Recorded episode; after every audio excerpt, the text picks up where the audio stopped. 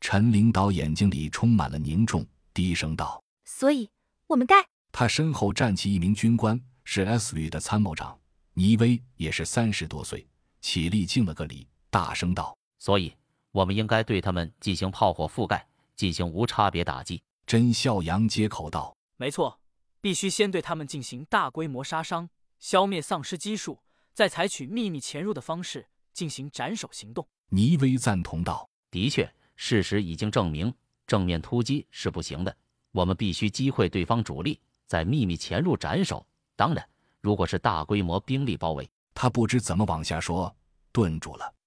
甄孝阳接着道大规模包围的话，以那个指挥者和母体的智力，百分之九十以上会逃逸的。先炮火覆盖，而后不给他们反应时间，一举潜入歼灭，才是最佳方案。很好，：“吴所长拍案点头，大声道我认为这个方案可行。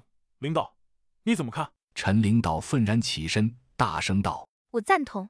那么炮火准备的事情就交给我，我安排一个炮兵师，非把 C D 市区离一遍。吴所长点点头道好，只是可惜了，千年武侯祠可能就要毁于一旦啊。：“陈领导微笑道。”坏了可以重建，但是母体不消灭，我们有无宁日潜入斩首的事。吴所长道。这个我来安排。说着回头看了看甄孝阳，说实话，他们这一组是最合适的。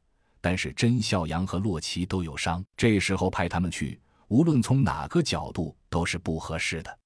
不但对完成任务无益，对他们本人也是与派去送死无益。沉吟了一阵，下定了决心，对着二姐说小二，这次由你带队吧，人员由你自己选，团队会全力配合你，没问题吧？：“二姐敬了个礼，脆生生的道。毫无问题。所长，”说完，回头望了甄孝阳一眼，那只一眼依旧冰冷，真实的眼睛却流露出无限的留恋和温情，看得甄孝阳心中一阵激荡，忍不住开口道所长，我，：“吴所长！”一挥手，截断了甄孝阳的发言。你的心情我理解。说实话，你们这一组是我最好的选择，但是你们有伤，如果你们真想帮忙，就好好养伤，快些好起来，就是对我们最大的帮助。就这样定了。说到这里，望着陈领导道领导，炮火准备从明天夜间两点开始，对 C D 市区无差别覆盖射击三小时，到凌晨五点。我们的特遣队将于早晨六点潜入，对母体进行斩首。